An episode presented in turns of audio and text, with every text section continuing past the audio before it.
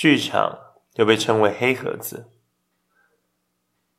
在漆黑当中，故事上演，有的感人，有的恐怖，有的警惕人心。